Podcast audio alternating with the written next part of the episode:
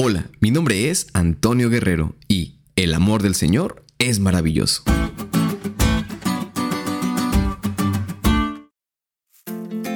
Hey, ¿qué tal? ¿Cómo están?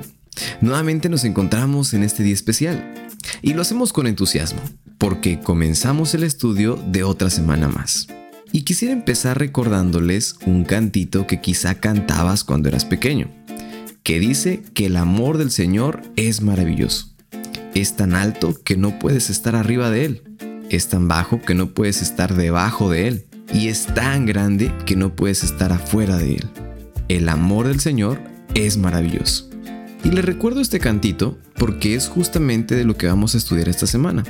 De un amor tan maravilloso que en palabras de la lección se puede notar de manera vertical entre Cristo y el Padre y de manera horizontal para todos pero para entenderlo mejor podemos decir que es de manera directa y abarcante. Directa porque Jesús está intercediendo ante el Padre y abarcante porque lo hace para todo aquel que crea en Él. La cruz de Cristo marca una diferencia y destruye barreras y muros.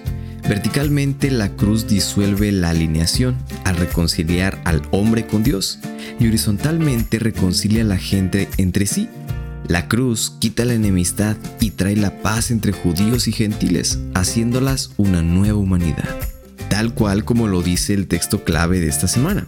Pero ahora, en Cristo Jesús, ustedes, que otro tiempo estaban lejos, han sido acercados por la sangre de Cristo.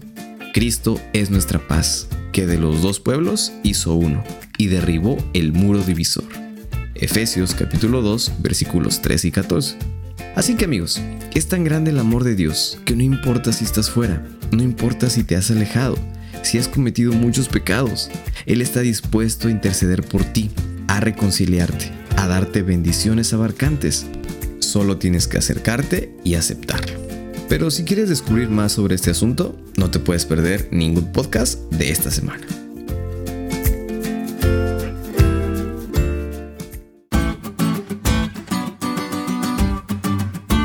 Diste cuenta de lo cool que estuvo la lección? No te olvides de estudiarle y compartir este podcast con todos tus amigos. Es todo por hoy, pero mañana tendremos otra oportunidad de estudiar juntos.